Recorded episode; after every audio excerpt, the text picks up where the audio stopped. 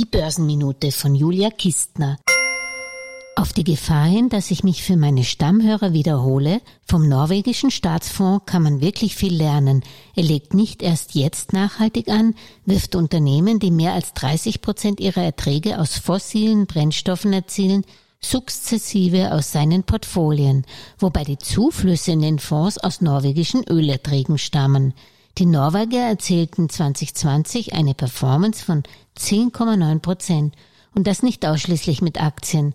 Mit Aktieninvestments verbuchten sie sogar 12,1 Prozent Wertzuwachs, mit Anleihenerträgen 7,5 Prozent. Börsennotierte Immobiliengesellschaften bescherten ihnen zwar 2020 ein Mini-Minus von 0,1 Prozent, in den letzten zehn Jahren war es aber im Schnitt 7,7 Prozent pro Jahr. Es gibt viele ETFs, die versuchen, die Strategie des norwegischen Ölfonds nachzubauen. Bei Investments in über 9000 Unternehmen kann das aber wohl kaum naturgetreu erfolgen.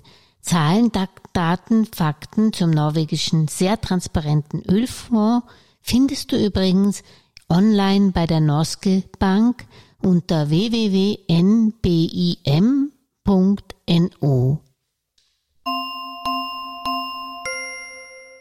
Alles Gesagte ist nur die persönliche Meinung von Julia Kistner und daher keine Anlageempfehlung und keine Rechts- und Steuerberatung. Für Verluste, die aufgrund von getroffenen Aussagen entstehen, übernimmt die Autorin Julia Kistner keine Haftung.